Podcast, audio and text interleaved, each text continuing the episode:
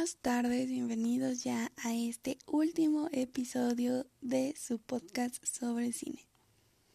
El día de hoy hablaremos de un género cinematográfico que surgió como respuesta al cine y la animación americana. Hablamos del anime. Y es que muchos pensarán en anime y piensan en el término otaku, que es este término ah, que se le denomina hacia las personas fanáticas o con aficiones obsesivas. Y se aplica en cualquier tema, área o campo, sobre todo al anime y a la manga. No es gente rara que no se baña en cierta forma, eso es discriminación. La gente que se denomina otaku solo disfruta de algo que le gusta mucho y eso no tiene nada de malo. Volviendo al anime. Este concepto se usa para nombrar a los dibujos animados o características de origen japonés. Fue una manera magnífica de llevar a la pantalla las grandiosas historias de los manga. Abro un paréntesis pequeño aquí para los que no sepan qué es un manga. Este se usa para referirse a los libros de cómics originarios de Japón. El anime comienza en la segunda década del siglo XX y empezaron a surgir grandes compañías dedicadas tanto a las series como a los largometrajes, entre las que destacan Toei. Su primera producción se lanzó en mayo de 1957.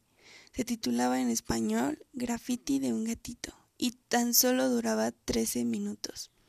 Los estudios Toei fueron pioneros en creación e innovación con multitud de producciones. Ah, no fue hasta el año de 1960 cuando empezó a destacar por trabajos de mejor calidad. Esta compañía influyó al género de forma decisiva con producciones como Bola de Dragón, El viaje de Shihiro, que es una de mis películas favoritas de esta productora, en serio, la tienen que ver. Ah, tanto, bueno, de esta productora tienen muchísimas películas y las pueden encontrar en Netflix casi todas. Bueno, seguimos. También se destaca de esta productora Messenger Z o Caballeros del Zodiaco. Con el paso del tiempo han surgido numerosos subgéneros de manga y el anime, muy propios de la cultura audiovisual japonesa, donde destacan los siguientes.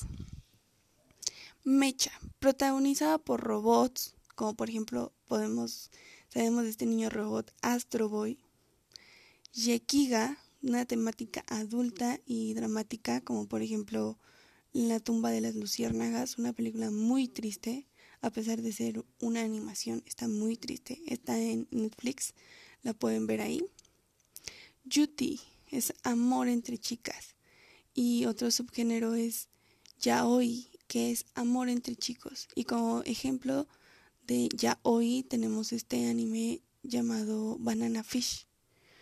Gore es el subgénero con un alto grado de violencia, con sangre y terror, como por ejemplo el famoso anime Tokyo Ghoul. el siguiente es Pokon, con contenido deportivo, Nekutsu, donde exaltan valores como amistad o el respeto. Echi, que es un género con humor unido también a contenido erótico. El mundo del anime es muy grande. En lo personal a mí me gusta, no me considero fanática, pero me gustan los que he visto, les recomiendo que investiguen sobre los animes que hay, actualmente hay muchísimos en Netflix y muy buenos, eh, pueden buscar páginas en internet. Y no se dejen llevar por modas estúpidas que la gente sigue, no porque vayan a ver un anime no significa que ya sean otakus y que no se bañen y que sean gente rara y que los vayan a discriminar por eso. Ustedes vean lo que quieran. Muchas gracias por escucharme. Este fue nuestro último episodio. Adiós.